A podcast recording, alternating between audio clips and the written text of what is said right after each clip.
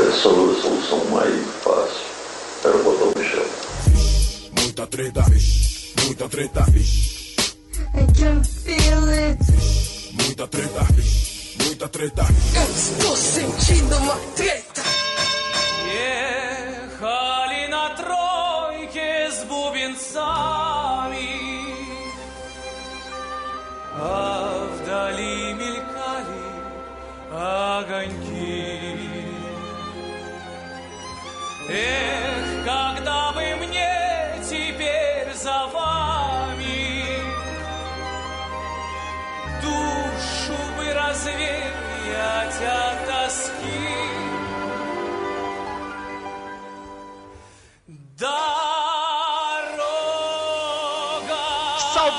Salve, moçada, salve, salve rapaziada. Hoje eu tô aqui muito animado novamente, retornando com o Treta Talks. O pessoal tava aí cobrando, injuriado, mas tem que ter paciência aí com o podcast de, da comunidade ervoafetiva, tem que ter um pouco de paciência, porque nem sempre é possível, né? Tá publicando no ritmo que a gente gostaria. Meu nome é Ivo Neumann e hoje eu tô aqui para um episódio especialíssimo com o doutor, professor, mestre João Carvalho. Assim disse João. Salve, salve, João. E aí, moçada, e aí, eu voltou. Porra, puta prazer estar aqui, cara. Um, um beijo pra todos os meninos e meninas do Treta. E é uma grande alegria, cara. Uma grande... A honra, na verdade, é toda minha de estar participando aqui. Inclusive, eu quero pedir desculpas porque eu já remarquei com o Ivo 732 vezes. Mas Sofrido. vamos nessa, cara. Ó, a gente cumpre aqui um ritual antes de entrar nos debates, que é mandar um salve. E o meu salve de hoje é, é, quer fazer assim, um, dar uma dica pros ouvintes, algo que você descobriu aí recentemente que você quer compartilhar.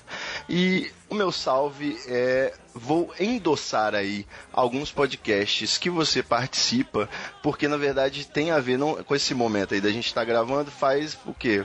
Coisa de um ano que eu tenho ouvido o Decréptos, decréptos.com, que é o podcast aí que você faz com o Rafael Mordente, o Dani Bayer, e, e é sempre muito divertido, principalmente para fazer aquela higiene mental, né? Cara, a, a verdade é que, tipo assim, normalmente as coisas que eu escrevo, as coisas que eu falo são normalmente são tão sérias que o Decrépito é meu momento de, de lazer, sabe? É, tipo, é a sua dose semanal de vacilo na internet. E a gente já tá. A gente passou do episódio 100, cara. É, abre a Hoje, jaula do tipo, alter ego, né? antes. Sim, cara. Hoje a gente gravou o episódio 104. A gente começou o projeto achando que ia durar três semanas e já tem dois anos já. Olha aí, hein? Quem E diria, tá muito rapaz? legal, então assim, recomendo a todos e tipo, tem episódio pra todos os gostos, cara. Tem episódios sérios, se você quiser. Tipo, nós todos temos uma coisa em comum no Decrépito que é problemas mentais seríssimos. então, tipo, não é sério. Afinidade, né? Todos assim, afinidade na a afinidade no psiquiatra, sacou? Então assim, a gente fez um episódio super sério pra quem nunca ouviu e quer ouvir um episódio sério, ouça o episódio Males da Mente, que a gente fala cada um dos seus problemas e como que a gente lida com eles. E se você quiser ouvir o píncaro do retardo na internet brasileira, cara, ouça as duas, os dois volumes do maravilhoso Testes da Capricho, cara. Testes da Ah, cara, eu ouvi os dois. e eu ouvi na fisioterapia Testes da Capricho, e eu tive que rir com alto. Eric Gustavo. o, o primeiro foi com, foi com Eric, o- e o Testes da Capricho, tanto o volume 1 quanto o volume 2 renderam. Nossa, renderam jargões maravilhosos que a gente usa pra sempre, cara. E obrigado por, por no Decréptos, o vulgo podcast Docrópotos, que tá aí, cara. Quem, quem quiser ouvir, quem quiser ouvir, assim, uma coisa pra, pra rir bastante e tangenciar todos os limites do bom senso, o Decréptos tá aí pra isso. E o, a- não só o Decréptos, né? A gente tenha ouvido aí sua participação marcante em alguns episódios, né? Ultimamente, a maioria do Anticast, quando, principalmente quando o assunto aí é política nacional, e também agora no novíssimo Revolu Show, revolution.com, que eu também estou acompanhando. E, e como é que fica aí para conciliar familiar essa atividade em tantos podcasts e, Cara, e treta, tipo, e treta eu, talks eu, ainda? eu né? trabalho, eu tenho filho pequeno e eu participo de 100 milhões de podcasts. Então a minha resposta para os seus problemas é eu, eu terei muito tempo para dormir quando eu estiver morto. Então, Faz sentido, faz sentido. Eu, eu, gra- o podcast a gente grava basicamente à noite. O, o Anticast eu tenho até que mandar um, um, um beijão, um abraço pro Mizanzuki, pro Ivan, que é uma pessoa maravilhosa. Eu adoro o Ivan eu adoro participar do, do Anticast. É muito engraçado que eu entrei no Anticast pra falar de política internacional, depois eu falei de Mesopotâmia e eu acabei indo pros de política nacional. E eu tenho um puta prazer de, de, de conversar com o Ivan, de conversar com os meninos, com os Ames, com a Luísa Braga, com o Marinho, que é uma posição muito diferente da minha, é sempre importante pra gente manter um diálogo e repensar algumas coisas. E o Anticast é sempre muito bom, cara. Eu, eu recomendo demais pra quem não ouve. E o bom do Anticast, cara, é que ele sai de, tipo, tópicos densos e seríssimos pra. Isso é muito Black Mirror, tá ligado? Então, assim, tem, Exatamente. tem de tudo um pouco. E o Revolution, cara, é um projeto que basicamente nasceu meio que no Anticast, porque por causa do Anticast, por, por causa do Osmose com o Saulo Milete, acabei conhecendo e ficando muito amigo do Zamiliano. Pra quem não conhece o Zamiliano, ele tem um canal no YouTube, chama Fala Zamiliano, ele é assistente social, um cara da militância, um cara muito foda, muito inteligente, muito bem preparado, e sempre trazendo convidados e pessoas, né, que são muito mais gabaritadas do que nós, que somos grandíssimos especialistas em porra nenhuma, né, então assim, a gente, nós somos os generalistas idiotas e a gente traz alguém que realmente sabe o que que tá falando pra fazer as discussões com a gente e é bem legal, cara. Tá sendo uma Fantástico. experiência muito bacana. Muito bom, muito bom. Revolution.com, então aí, quem quer esquerdar um pouquinho, ter o seu coração acalentado nessa representação Revolution. E é, eu queria só comentar que no episódio que vocês fizeram aí, retrospectiva lá do Decréptos, vocês elegeram o melhor meme do ano. E era o Fritando na Rave ao som de. Som de Globo aí, Rural. Globo Rural. E, cara, é, eu tava dirigindo na estrada quando eu ouvi esse podcast, tava com a namorada e o carro quase bateu. Ou seja, vocês quase causaram um acidente aí. E o grande detalhe é que o, o- eu fui ver depois do episódio, eu fui ver do que se tratava exatamente, e era uma rave aqui em Linhares que eu fui. Eu tava lá no fundão daquela Caralho, bagunça. cara, você tava lá, velho. Eu cara. tava e, e o detalhe é que eu tava voltando de São Paulo depois de quatro anos de contido socialmente e eu cheguei de volta na roça assim, eu vi aquele povo naquele estado, eu falei assim, meu Deus, aqui é Cara, demais, eu, o pessoal eu, eu se não solta. sabia aonde que era essa rave, eu só sabia que era uma praia, né? Então, assim, Espírito Santo faz todo sentido. Linhares é Espírito Santo, né? É, é numa lagoa, na verdade, Ah, é Lagoa Azul. lagoa, cara. Olha só. Não sabia, mas assim, velho, é, é aquela coisa, cara. Tipo, a- a- aquela rave ali, cara, é, é o resumo do que é Michael Douglas, né, cara? Tipo. é, é- é- é literalmente, você olha pra aquela Exatamente. rave e você fala assim: tudo que eu espero é que essas pessoas estejam bebendo bastante água, saco? Água, é, isso aí. Porque- Eu espero que tenha uma UTI móvel aí. Exatamente, cara, porque a desidratação ali tava severíssima, cara. Fantástico, Não, cara, e, fantástico. e tem cada personagem maravilhoso nesse rave, porque passa uma mina, cara, que ela tá olhando pro nada, cara, que ela acabou de transcender o corpus hermético ali, tá ligado? Não, é, é- e que isso, nunca mais eu vou dormir, cara. Eu, eu vejo aquele vídeo ali, cara, eu, eu- Cara, não tem como você não rir, cara, porque, tipo assim, velho, é um, é um momento de euforia coletiva maravilhoso e qualquer música ali em cima fica perfeita, cara. Eu, eu vou ser sincero, as minhas duas favoritas são, obviamente, o tema da abertura de Globo Rural, porque quando entra o berrante a galera começa a fritar. É, é, é, é- é um É momento transcendental do ser humano.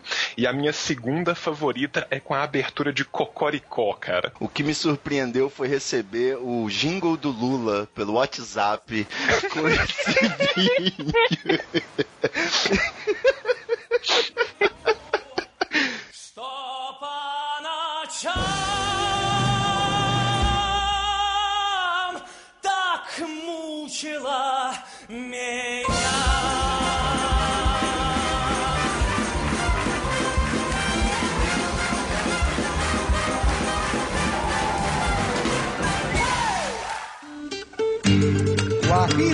para el recuerdo.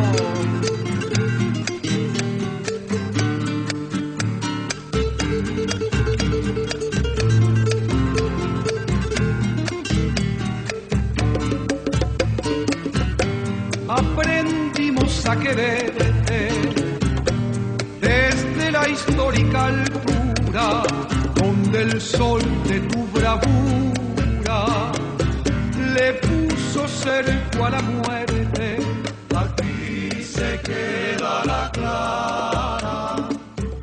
É isso aí, moçada.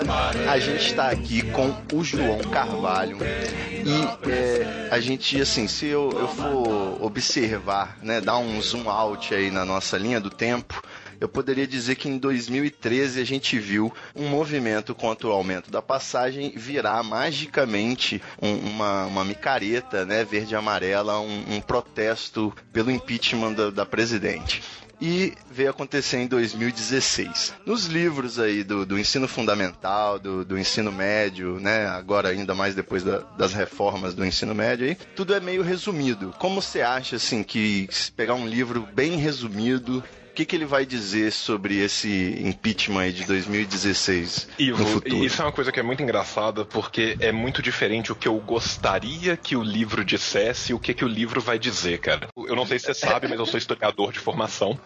E Pois é. se tem uma coisa que nós da academia, nós historiadores, mais reclamamos e mais sentimos esse ranço é do positivismo que ainda jaz na história do segundo grau. Uma coisa que acontece com todo mundo que é formado numa matéria do segundo grau, história, física, biologia, é que a gente vai aprender de verdade a nossa matéria na faculdade. Sem dúvida.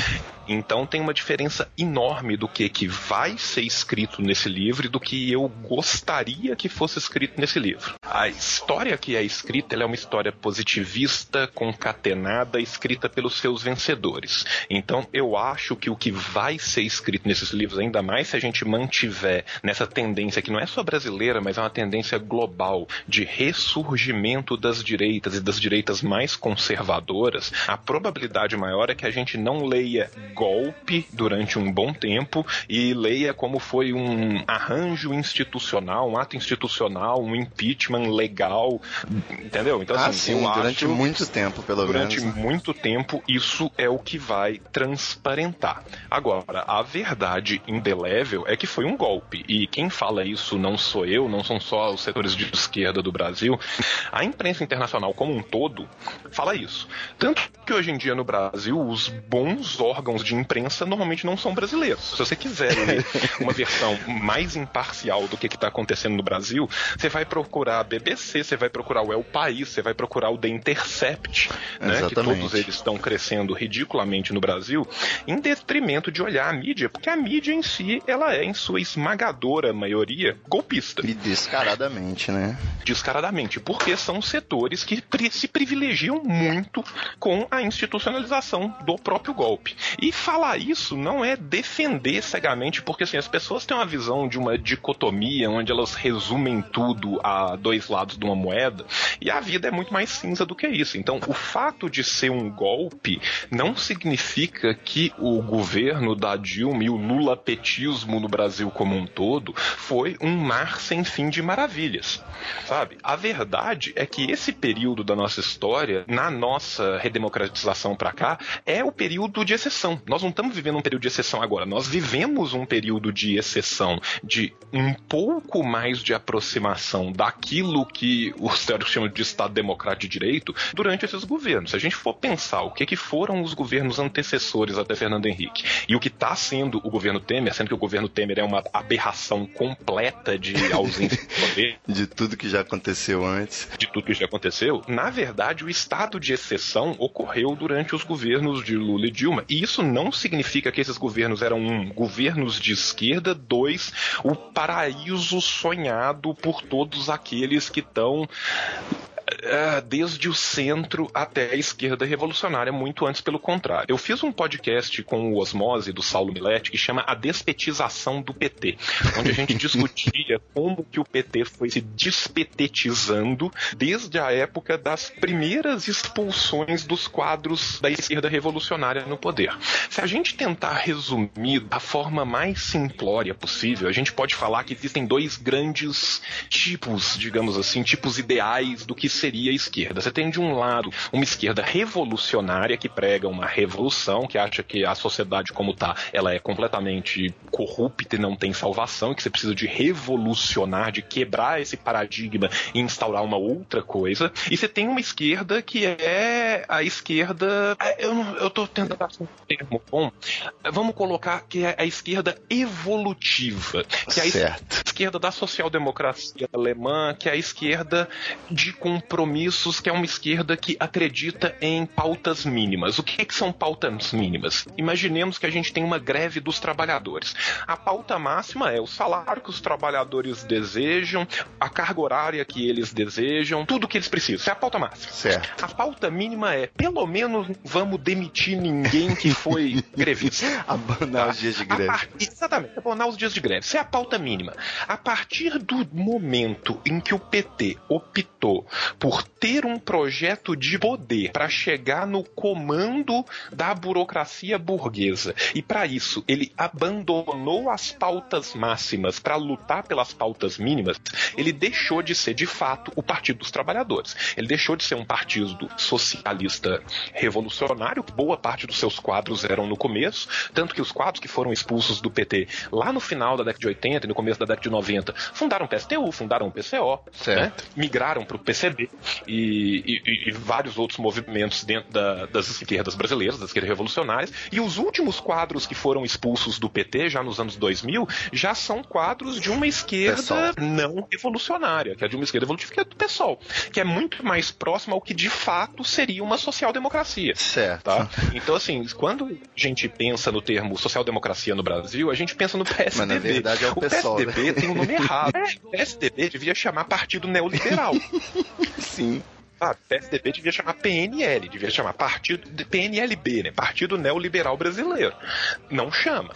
Mas assim, isso, o que o PSDB de- defende não é social-democracia, é neoliberalismo, tá? E quem defende social-democracia na maioria das vezes, de fato, é o PSOL. Sem dúvida. Apesar de o PSOL ter quadros revolucionários dentro do próprio PSOL. O PSOL é uma loucura, porque assim, você tem gente no PSOL que é de uma esquerda que se posiciona quase do lado de um liberal clássico positivista, ou seja, não me surpreenderia de forma nenhuma se o Karnal fosse convidado para ir PSOL. Porque você tem quadros no PSOL que não são quadros sequer socialistas em última instância. Eles são liberais progressistas, tá? E assim, gente, não tem nada de errado em você ser nada nessa vida. O que tem de errado é você ser hipócrita e fingir que você é uma coisa que você não é, né? Então, assim, você tem esse problema. Dado todos esses problemas, eu acho que a história sendo escrita pelos vencedores e pensando que a história que é escrita para o segundo grau, ela ainda tem todo aquele ranço do positivismo do século XIX. Cara, você pega um livro de história do segundo grau, as rupturas, elas acontecem subrepeticiamente na madrugada. Então, assim, o sujeito foi dormir medieval e acordou renascentista. a, a- a sensação que você tem quando você lê um livro de história de segundo grau é que o camponês acordou da 20. É isso mesmo. Caiu um raio na Terra e as pessoas decidiram mudar a forma de ver o mundo. assim, o cara que dormiu tarde, acordou tarde demais naquele dia, tinha ido pra rave em Linhares, dormiu seis horas a mais que o grosso da população, ele acordou, já tava a galera renascentista desenhando com profundidade e tal. Ele, gente, mas a gente tem que pagar a cor velha. Os caras, não, não, não, você não é mais camponês não, agora você é renascentista. A, a- a impressão que resta, cara, é essa, porque é uma história de reducionismos. É uma história que, tipo, tira todo o, o- o- a matriz de cinza e foca no branco e no preto. E, infelizmente, esse é um discurso que é super favorável a toda a tendência reacionária. Né? Se você for pensar o momento que a gente está vivendo, a tendência reacionária gigantesca onde a gente tem. Gente, nós estamos vivendo um momento onde um ministro do STF chega a dar uma declaração para a imprensa que, olha, caixa 2 pode ser corrupção e pode não ser. Exatamente. Depende da E intenção, isso, né? é, cara, a gente chegou num momento onde é literalmente aos amigos tudo, aos inimigos a lei, sacou? Então, assim, isso mostra muito bem quem são as classes dominantes do nosso país, quem vai comandar, né, esse país durante um tempo.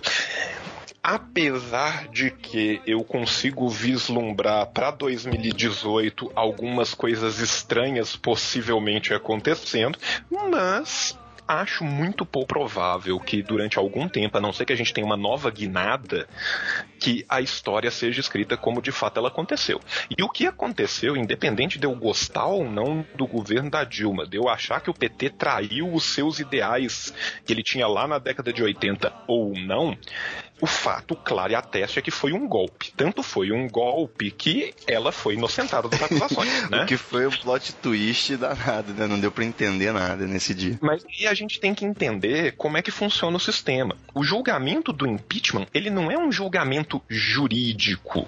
Ele é um julgamento Político, político, né?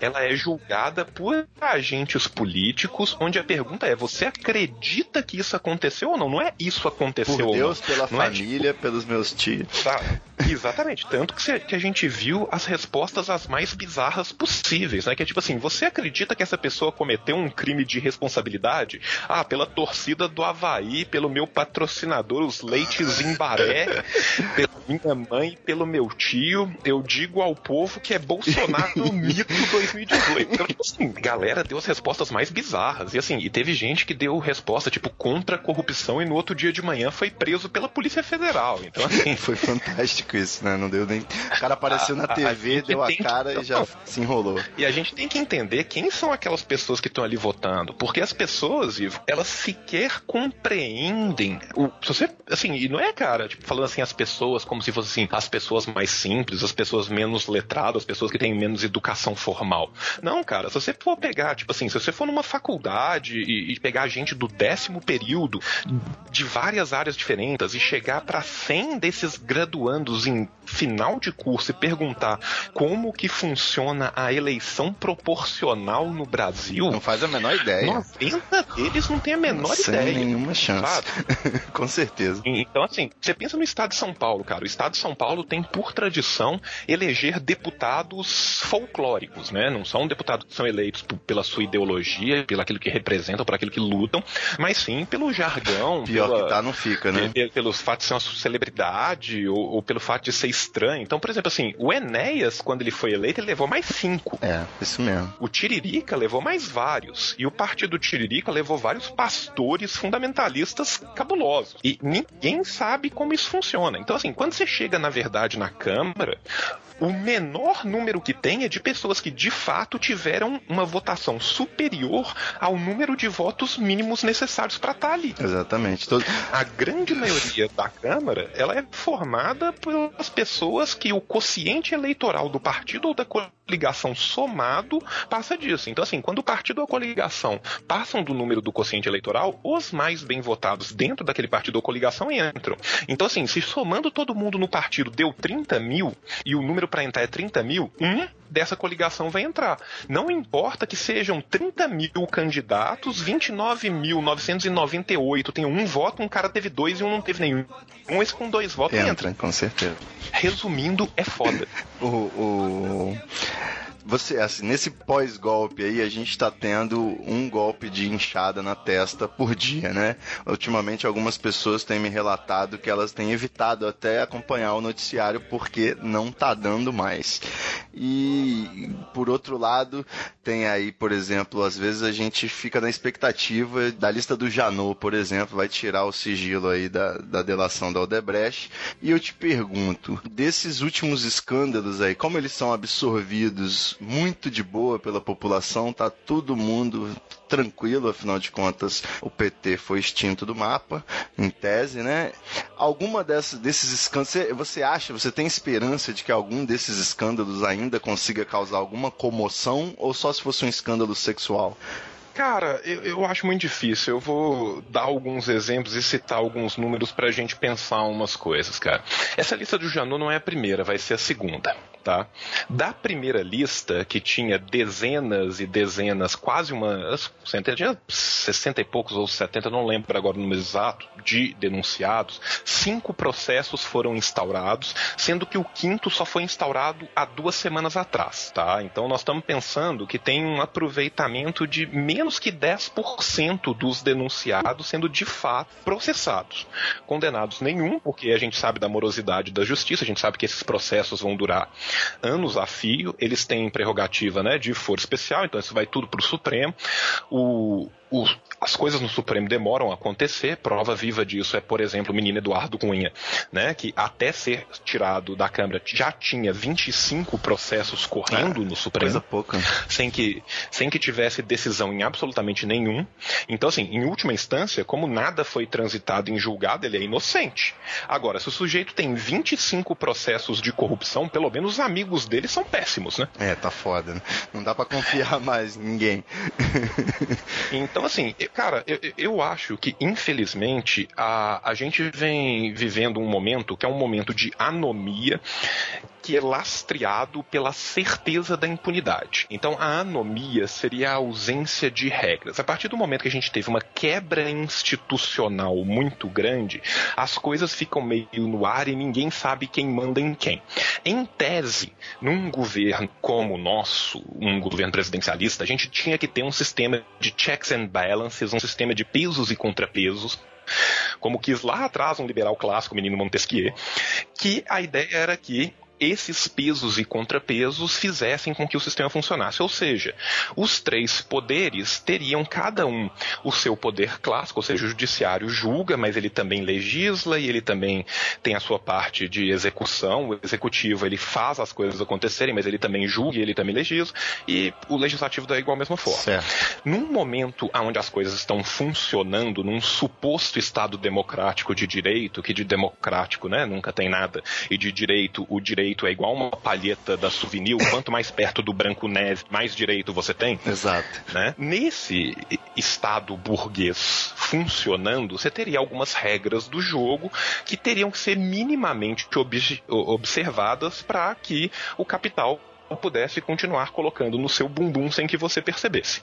Com a quebra dessas regras, a gente gera um momento de anomia aonde você vê uma disputa de vários setores pelo poder. Então o judiciário não quer mais só ser judiciário, o legislativo não quer mais só ser legislativo, e o executivo na mão do Temer está acéfalo, né? Tá sem cabeça, porque o Temer não tem legitimidade nenhuma e não tem força, né?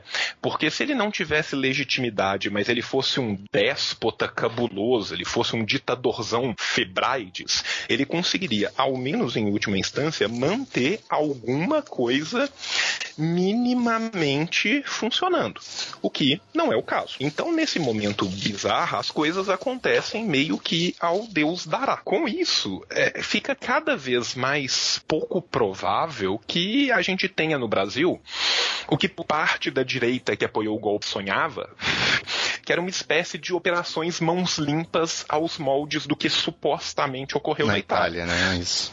Só lembrando que logo depois da Operação Mãos Limpas na, na Itália, a gente teve a ascensão meteórica ao poder do Berlusconi. Então a gente vê o tanto que a operação foi mãos limpas de verdade. Né? Pois é. É alguma coisa. de- eles têm um Sérgio Moro italiano, né? Com certeza. Sim, tem, tem. Tinha o juiz, teve. Eles construíram um palco gigantesco para fazer esses julgamentos, que era basicamente.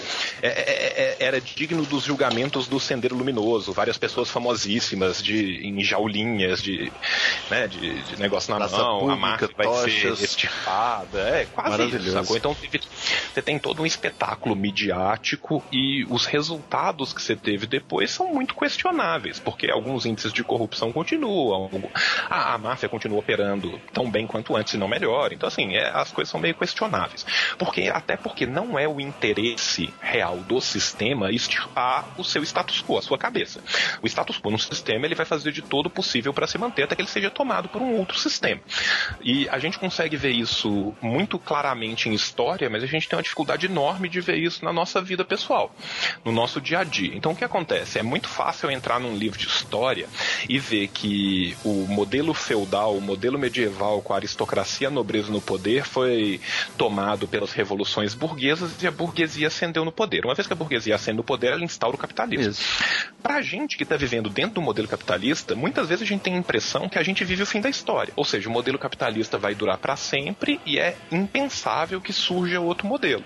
Só que é super fácil pra gente ver a queda do modelo escravocrata romano, é super fácil pra gente ver por que, que o modelo feudal caiu, mas a gente não consegue acreditar que vai ter algo depois, porque a gente tá vivendo o agora. Então, assim, em história, é, o curso de história é muito interessante para te dar esse tipo de perspectiva, que as coisas de fato são passageiras. Os impérios sobem e caem, né? Você tem uma ascensão, um, um domínio e uma decadência. Isso é natural de todas as instituições humanas. Só que a gente não consegue ver isso. A gente não consegue ver isso muitas vezes, por quê? Porque o capitalismo, ao contrário de vários outros sistemas, ele consegue se adaptar muito melhor às suas próprias crises que são inerentes ao sistema. E ele trabalha muito Só bem o marketing, né? Incrível. Trabalha muito bem o marketing, ele consegue se adaptar às suas próprias crises. E outra coisa, a gente chama de capitalismo a mesma coisa desde quando ele foi instaurado, mas não é. né? Se a gente fosse ser super preciso nos termos, o capitalismo mercantilista é muito diferente de um capitalismo de uma economia globalizada. Um capitalismo que é né? extremamente dependente de produção material é muito diferente de um capitalismo que é baseado em especulação. Então, assim, você tem, você tem várias fases dentro do capitalismo, né? O capitalistão mil fases, que se a gente fosse ser teóricos um pouco mais decentes, a gente tinha que dar um nome diferente para cada um. Porque, na verdade, você tem outros sistemas que vão evoluindo, mas como eles têm toda a mesma base, a gente continua chamando. Tem toda uma lógica in- intrínseca em chamar, mas, assim, isso simplifica demais um fenômeno histórico que é de longa duração e que é muito mais complexo do que isso. Pensando no caso específico do Brasil, a gente tem, além disso, um patrimonialismo arraigado no Brasil. O que é patrimonialismo? Patrimonialismo é quando o que é público e o que é privado não tem uma fronteira muito clara. Tanto que a gente vê até hoje as pessoas usando do público para interesses privados. A gente nunca passou por um Estado, para ser weberiano, de uma burocracia estatal aos moldes do que Weber queria burocracia, ou mesmo para quem né, estuda alguns modelos pós-weberianos de um gerencialismo no Estado. Isso nunca aconteceu aqui. A gente sempre se manteve extremamente patrimonialista. A linha entre o público e o privado ela é muito tênue. Tanto que se for ver todos os escândalos e as pessoas que estão presas por escândalos, vamos pegar o Sérgio Cabral da vida, o garotinho da vida, foram exatamente por escândalos patrimonialistas, que é usar da máquina pública para bem, para questões pessoais e para se manter na exploração das tetas da máquina pública. E isso é uma coisa que é super engraçado, porque a direita reacionária que mais defende enxugar a máquina pública e que mais defende que o Estado tinha que ser mínimo é quem mais fica dentro do Estado e mais se aproveita do- das benesses do Estado. Pois é, né? Então, assim, pimenta nos olhos do- dos outros é maravilhoso. O pessoal que defende o senhor Jair Messias Bolsonaro esquece de pensar que ele tá há 25 anos lá sem fazer porra nenhuma, sem apresentar projeto nenhum, indicando irmão, indicando filho, indicando. Que meritocracia Então, assim, é essa, né? complexo, sabe? Então, assim, é, a, a meritocracia é, é uma coisa maravilhosa para quem, numa escada de 10 degraus, nasceu no 7, no 8, no 9 e no 10. Olha aí, Fê.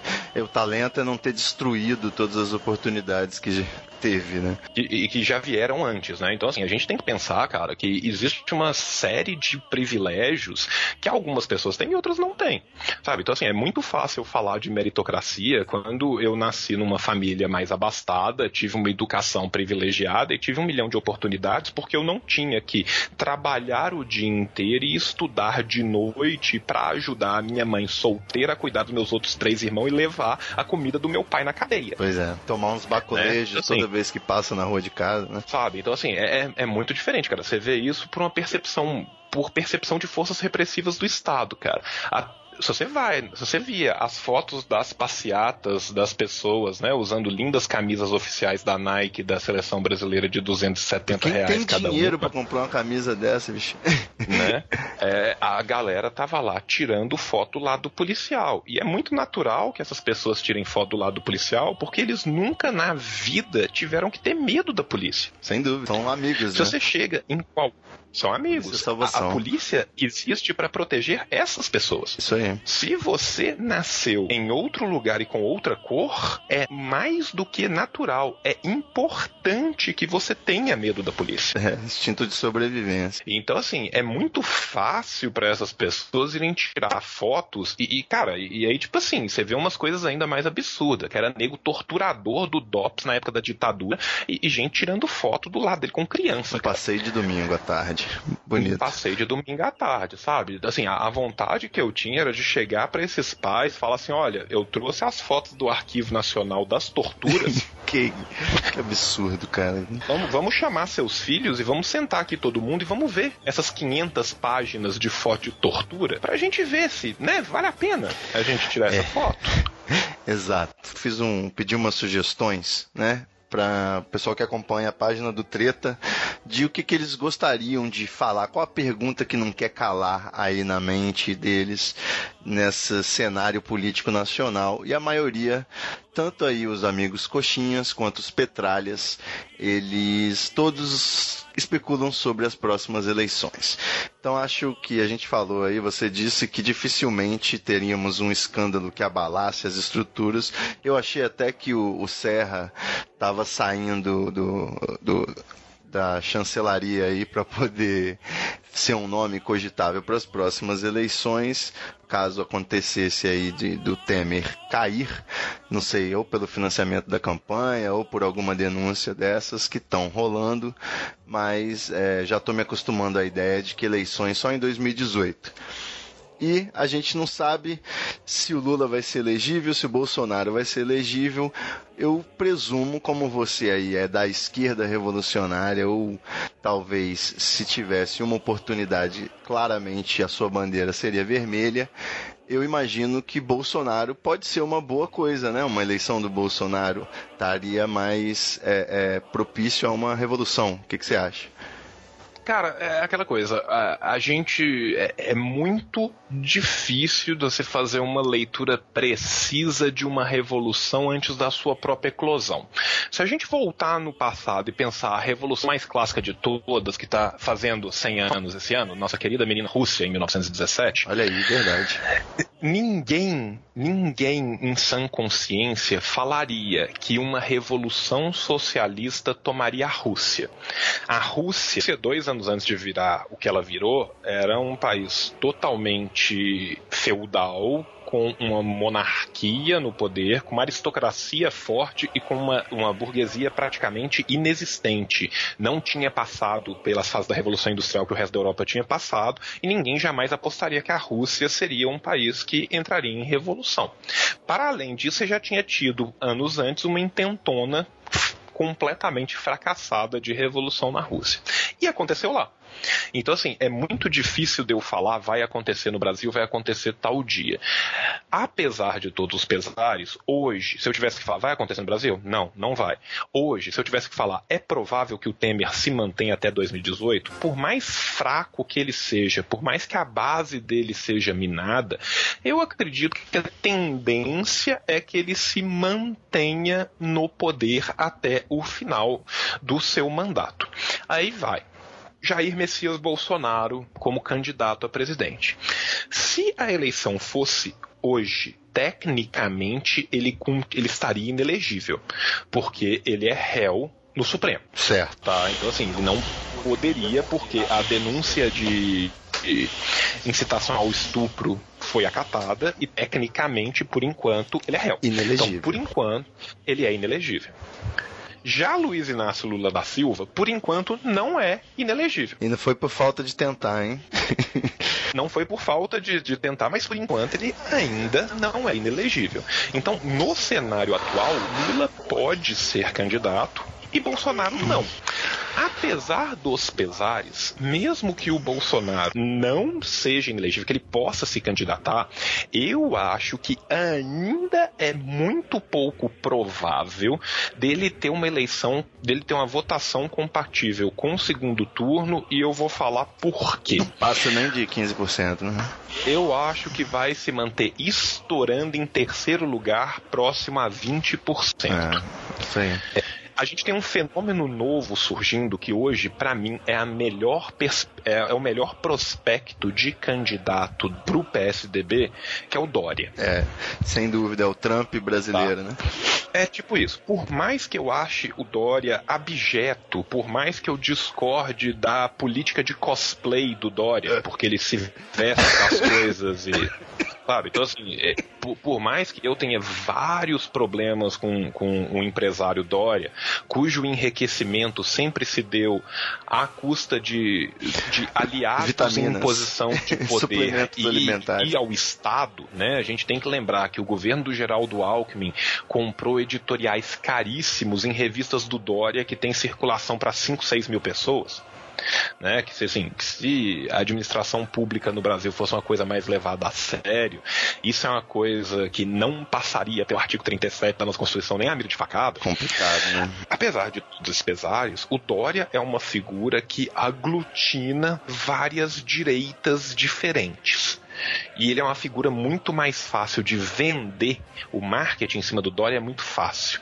Se você for pensar, o cara que trabalhava como chefe do marketing do PSDB e teve que tentar fazer as pessoas acharem simpático o Serra e o Alckmin, esse cara tem que fazer as pessoas acharem simpático o Dória, a vida dele tá ganha. É, com certeza. Porque é muito mais fácil eu tornar o Dória uma pessoa palatável do que eu tornar o Serra ou o Alckmin.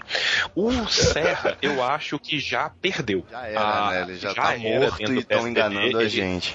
É, é assim, é igual a página do Facebook, né? O Serra morreu e todas as fotos que a gente vê é dele empalhado. Tem essa página, Cara, não me surpreenderia nem um pouco. sabe? Então, assim, o Serra, pra mim, ele perdeu todas as chances dele dentro do partido. Ele é um nome hoje muito mais fraco do que o do Alckmin, por exemplo, que tá. E o Alckmin deu um tiro no pé. Porque o Alckmin trouxe o Dória pro PSDB, fez a eleição do Dória, pensando que o Dória ia ser só um cone que ia dar poder pra ele, Alckmin, mostrando eu, Alckmin, elegi o, o prefeito de São Paulo, eu, Alckmin, sou a melhor escolha pro PSDB. E o Dória vem se tornando midiaticamente uma escolha muito melhor. É um homem mais jovem, é um empresário, é uma pessoa de sucesso, é muito mais fácil de vender, a imagem dele é muito mais simpática às câmeras do que o Alckmin. Agora, o Dória tem um problema que o Alckmin não tem. O Alckmin é um cara que está há 700 anos na política e que está acostumado a debater, está acostumado a ouvir denúncias na cara e fazer uma cara blasé e continuar como se nada tivesse acontecendo. Tranquilo. O Dória não. Toda vez que o Dória é minimamente criticado, ele arma um barraco e dá um piti digno de uma criança de 10 anos de idade. É verdade, eu não tinha pensado nisso. Sabe? Por quê? Porque o Dória, ele não está vivendo só no meio político, ele estava vivendo principalmente no meio empresarial. No meio empresarial, ele é Deus. Só bajulação. É só bajulação. Ninguém contradiz, ninguém joga na cara, ninguém põe o dedo em riste. Na política, eu acho que o Dória ainda não está preparado para uma campanha presidencial. Se a gente for imaginar um debate entre o Dória e o Lula, é muito mais fácil o Lula tirar o Dória de sério e fazer o Dória perder a compostura do que o contrário.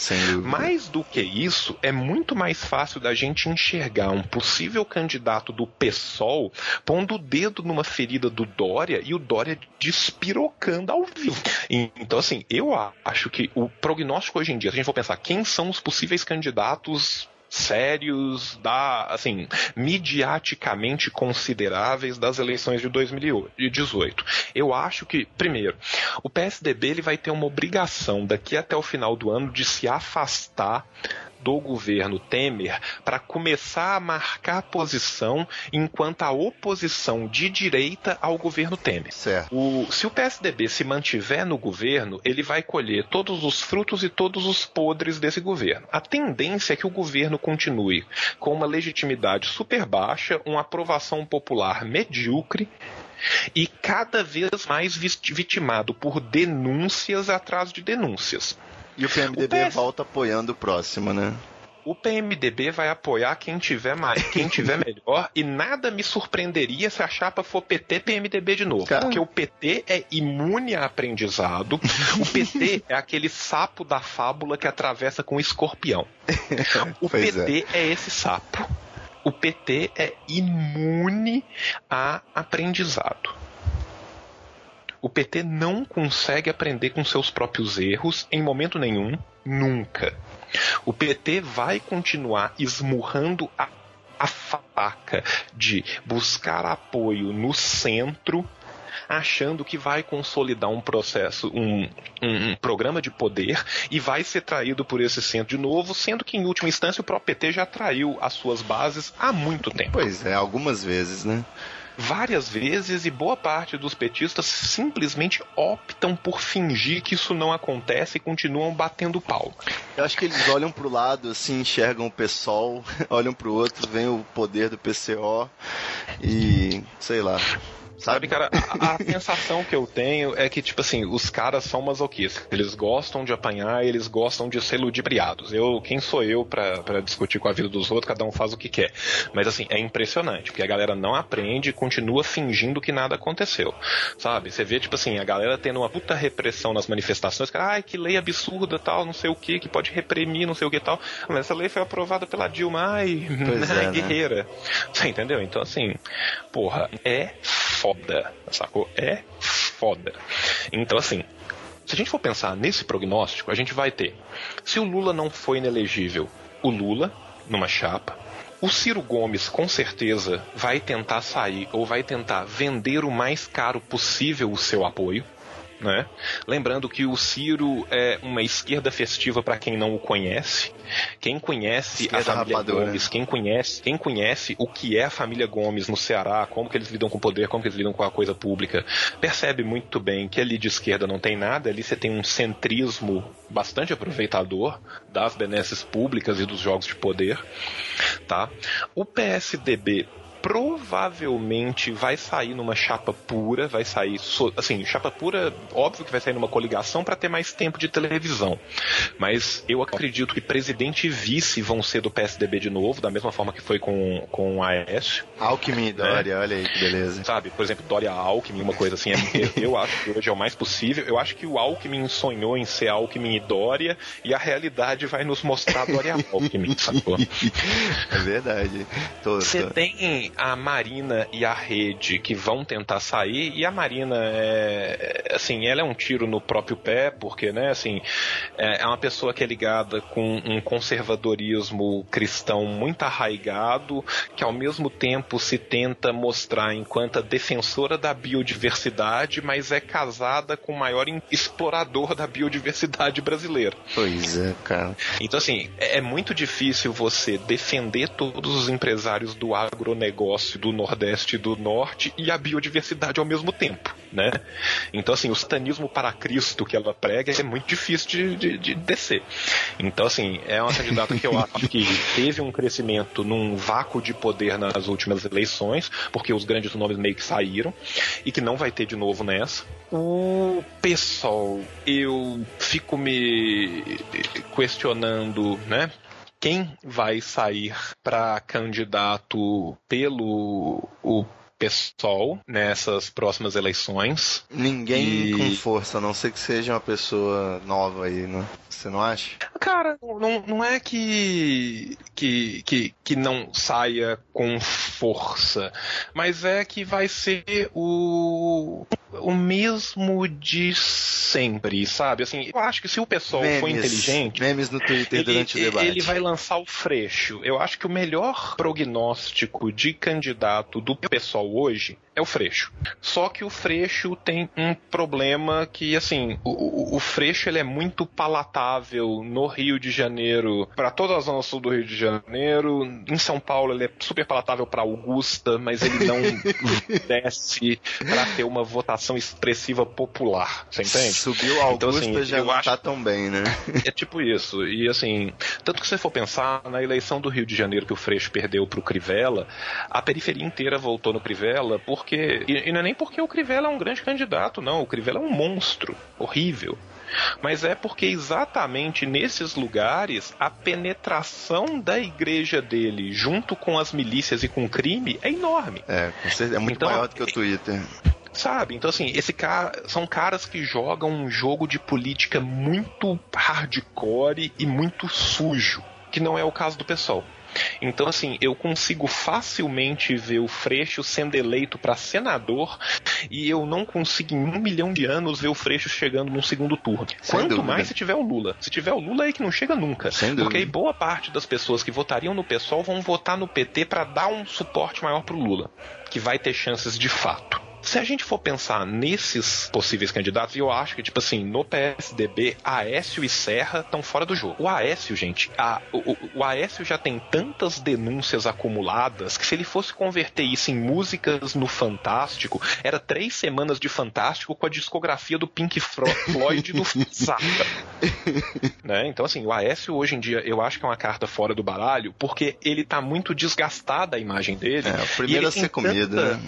E ele tem. ta- Exatamente. Aquele áudio do Jucá é maravilhoso. Quem não né? conhece o esquema do Quem AES? conhe- quem não conhece o esquema do Aécio vai ser o primeiro a ser comido. Então o Aécio, se for exposto, hoje em dia tem. É aquela coisa, o Aécio foi exposto nacionalmente pela primeira vez na eleição presidencial e, e já deu muito ruim pra ele. É, já tá feio, né? Sacou? Então, assim, hoje em dia tem ainda mais denúncias contra ele. Então, assim, é um candidato muito difícil de você vender, porque vai vir uma chuva de merda, uma chuva de confusão tão grande na cabeça. E o Dória não. O Dória é um nome novo, ele aglutina as direitas e tal. Então, assim, eu acho que são esses os possíveis candidatos. Eu acho que se, se a Dilma animar o PT, lança a Dilma de novo. Olha aí, já que ela não tá inelegível, né? Ela não é inelegível, ela foi absorvida de todas as acusações e os indicadores econômicos não melhoraram, né? Então assim, ela tem vários argumentos para usar numa possível campanha. Agora, é um nome muito Seria queimado. ousado, né? Seria ousado. Sim, mas assim, é um nome que tem uma rejeição enorme, né? Então, assim, eu acho que a primeira escolha do PT vai ser o, o Lula. Agora, o PT, ao contrário do PSDB, ele é esse sapo que eu falei e eu acho que o PT não aprende nada. Então, se o PMDB notar que ele não tem condição nenhuma de eleger um, um- um candidato do PMDB, e não tem, né? Quem que a gente vai pensar? Quem que vai ser o candidato do PMDB? O Renan? O Talvez Jucá? o Cunha de dentro da cadeia, né? Ah, o, o Cunha? O Jucá? Vai ser o Romero Jucá? Eu gostaria que fosse o Jucá. Ah, então, assim, a Seria verdade simbólico.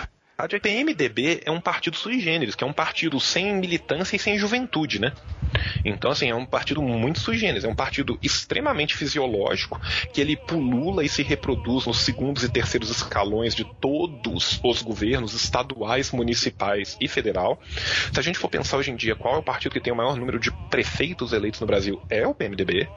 Então, assim, o PMDB é um partido de política de base, é o partido que ganha todos De os currais, né? de currais, sabe? Então assim, mas o PMDB não tem um nome forte para lançar numa candidatura, né? Porque assim, o nosso querido menino Michel Miguel Lulia Temer, sem chance nenhuma, Não tem como. né? Mesmo se, se, se tal, não, não tem, cara, não, não, não vai acontecer. Então a verdade é que eu acho que os candidatos vão ser esses. Eu acho que no primeiro turno a gente vai ver um show midiático de patadas nos debates, igual a última vez que a gente viu foi tipo a eleição do Collor, Muito bom, muito bom. sabe? Os debates vão ser assim melhor Alto nível, que- né? Márcia É, Goldsmith. Vai, vai ser casos de família o debate, sacou? Então, assim, vai, vai ser um pega pra capar do caralho. Mas eu acho que segundo turno entre se o Lula for Lula e o Dória. Eu, hoje em dia, assim, daqui a três meses, eu posso te dar uma opinião totalmente diferente e falar, é, cara, pô, agora com, né, finalmente, Lula preso amanhã, né? Mas E, o, sei lá, o Aloysio Nunes tendo declarado guerra à Venezuela enquanto chanceler do Brasil.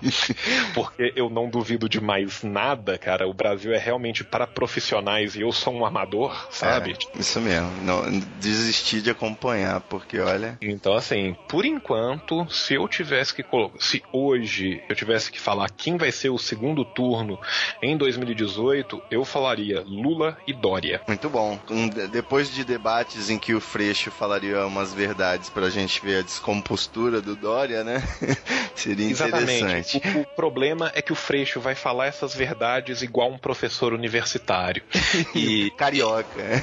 e isso afasta muito, sabe? Se você pega os debates do Rio de Janeiro, e eu, eu vi alguns deles pela internet depois, porque na hora eu tava vendo outros debates, o, o, o Freixo, para quem já teve aula de faculdade na área de humanas, é super tranquilo. É, é aquela aula livre, né? Você não precisa nem É anotar. aquela aula livre do seu professor de estimação, Não precisa nem anotar nada. sabe? Só que, tipo assim, isso não fala com a população, sabe? Então, assim, a- às vezes eu acho que, que o Freixo tem esse problema, sabe?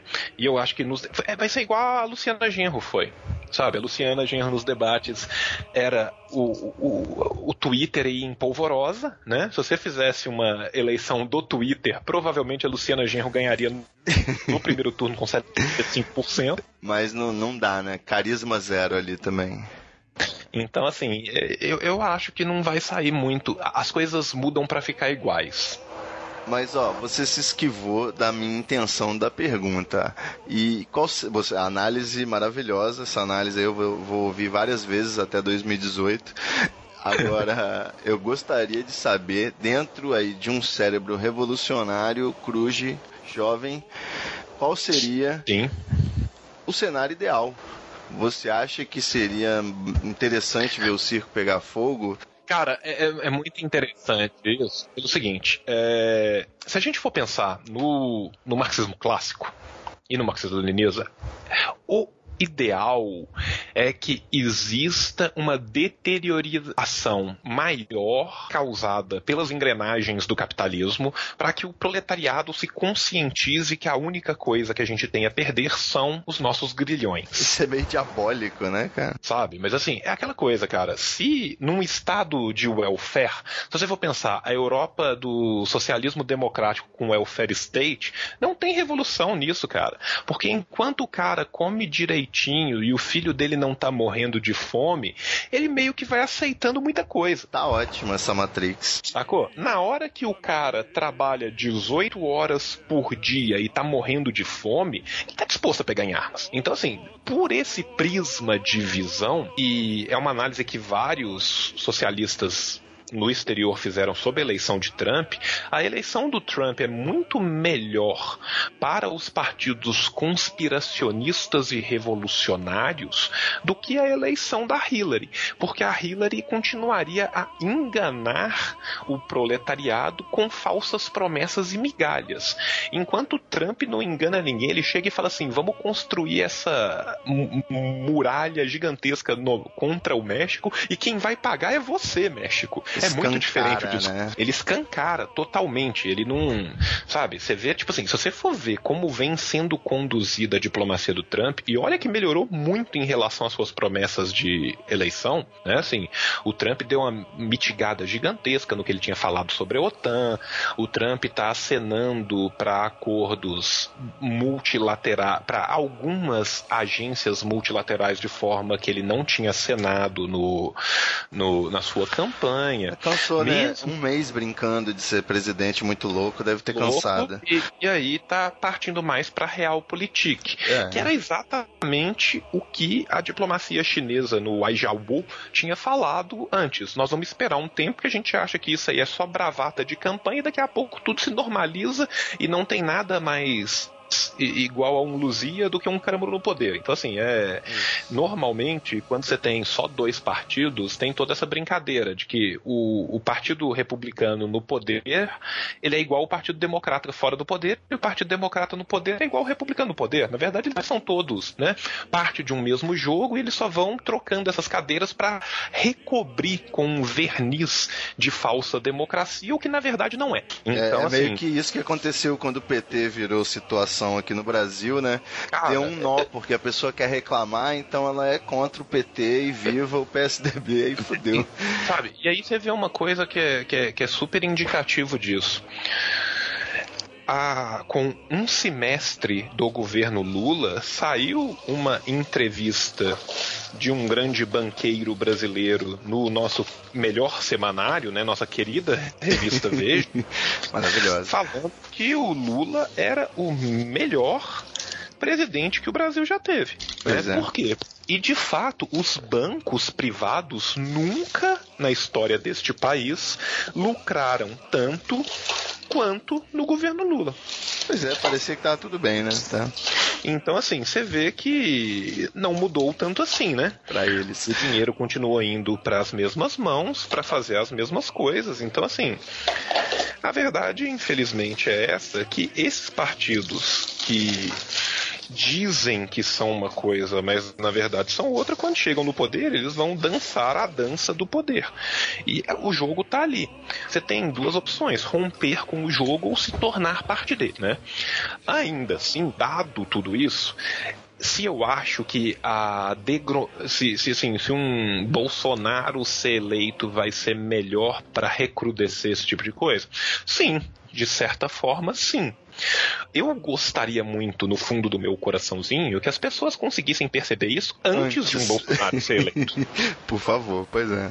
Sabe? Se as pessoas puderem simplesmente não serem torturadas para perceber que a tortura é ruim, é muito bom.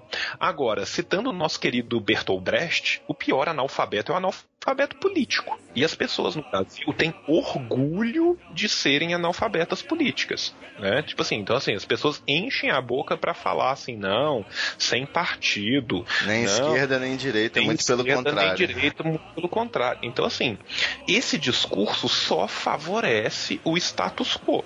Só favorece quem já está no poder a se manter no poder e de lá nunca sair do poder.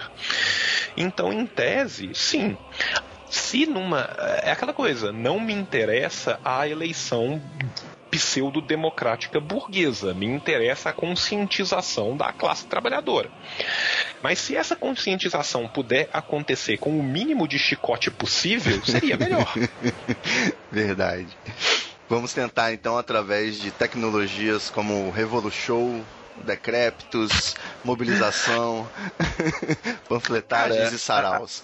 É tipo isso, a gente tenta, mas a verdade é que, tipo assim, de fato as coisas só acontecem quando chega num ponto em que as pessoas percebem que elas realmente não têm mais o que perder. E não é que elas já não tivessem o que perder antes, não, é porque elas não percebiam.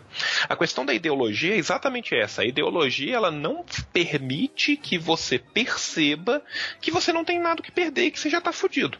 Você pelo menos está ali cumprindo seus valores, né? Tá achando satisfatório. Sim, você tá ali satisfeito. Cara, é, é, é aquela coisa. Se tem dois livros que representam distopias do que seria a distopia de um socialismo autocrático, que seria a distopia de um capitalismo exacerbado, as suas últimas consequências, a distopia do socialismo é 1984, a distopia do, do capitalismo é Admirável Mundo Novo.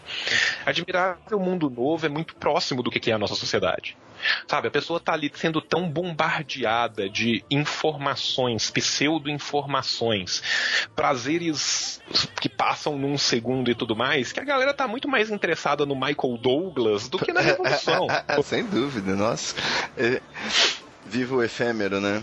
É, É, tipo muito, é muito, dá muito trabalho, é muito longo prazo a recompensa de qualquer mobilização. Sabe, infelizmente, cara, em- a, a gente acaba se mantendo os meninos de três anos. Se nos é oferecido três biscoitos daqui a 10 minutos ou um biscoito agora, cara, a gente quer o biscoito agora, velho. Verdade.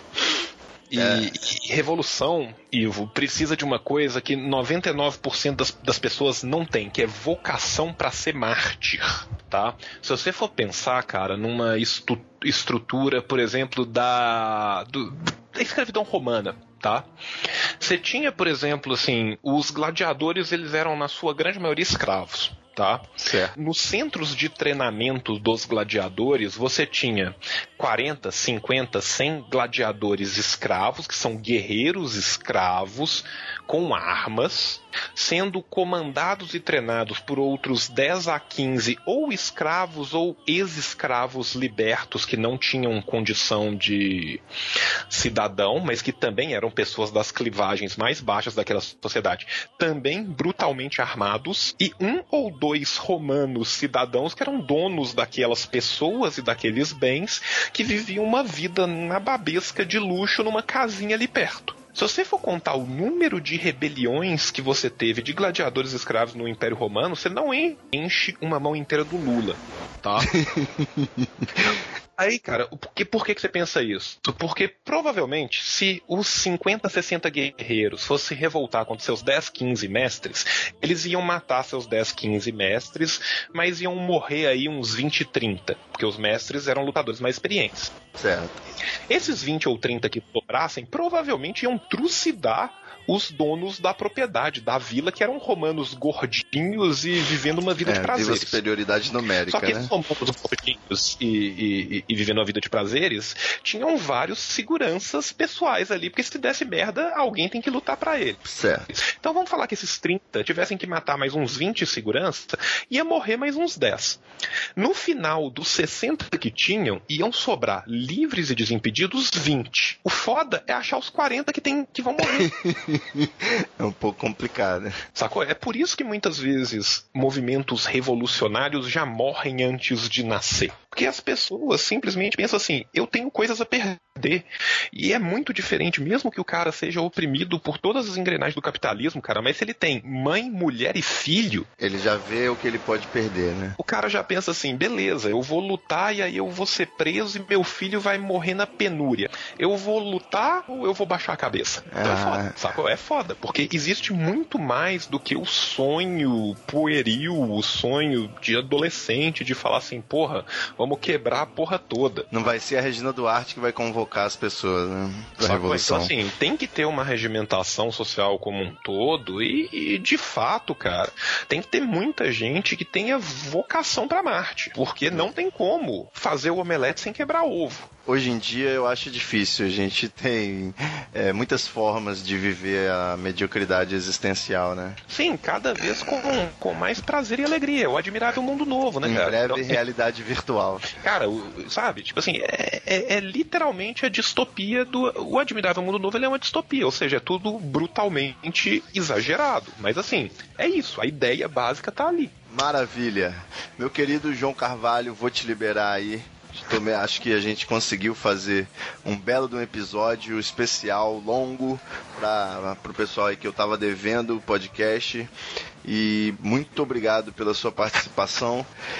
É, Pô, eu que agradeço é, para as pessoas aí que não estão acostumadas ao, ao meu pluriesquerdismo petralhíssimo, né? Eu liguei a petralhadora para todo mundo aí. não, mas falando sério, cara, tipo assim, eu, eu, eu sendo muito sincero, cara, eu sou eu sou um cara que foi filiado do PSTU há muito tempo, eu atualmente não tô participando dos movimentos, mas eu gosto muito do, do PSTU e eu sei que eu tô muito mais à esquerda do que o normal do espectro da esquerda. Se a Maria vem aí, In- Infelizmente não, gostaria muito, mas não, né? Assim, vem aí como candidato? Vem. mas não vem aí. Vai ser eleito? Não. É. É, é função e é vontade do Zé Maria ser eleito numa eleição burguesa? Não necessariamente. Tá ali, né? Representando. A, a questão é muito mais de estar conscientizando as pessoas. A, a- a luta Exato. de quem tá na esquerda revolucionária é diferente. A nossa luta é no chão de fábrica, a nossa luta é no dia a dia, a nossa luta é de cooptação. A gente tem que trazer mais gente para perceber que a realidade às vezes não é só isso que passa na Globo. Isso aí, contra burguês. Vote 16. Isso aí. Bom, e, e para poder continuar seguindo aí essa, essa petralíssima pessoa, como que faz no arroba assim disse João, Assim disse o João, tem um assim disse antes. o João, Arroba no assim Twitter. disse o João no Twitter. Os podcasts eu tenho dois, né? Que é o, o Decreptus. O Decreptus é, é- é literalmente o contrário de tudo que vocês ouviram aqui hoje. O Decreptus é minha válvula de escape para eu poder manter alguma insanidade no meu dia a dia. E Fantástico. no Evolu Show também, que é o nosso podcast de fato de esquerda, de temas de política de esquerda. Sim, sa- satano, satano-gay comunistas, né? Assim, a gente. É, satano-gay comunismo aborteiro no, no Revolu Show. E vira e mexe, sempre que o Ivan tá querendo passar raiva e, e discutir política nacional, você vai me ver lá com, com os meninos do Anticast. Maravilha, maravilha. Muito obrigado mais uma vez. Pessoal, até o próximo episódio. Valeu. Bem unidos fazemos nesta luta final uma terra sem erros,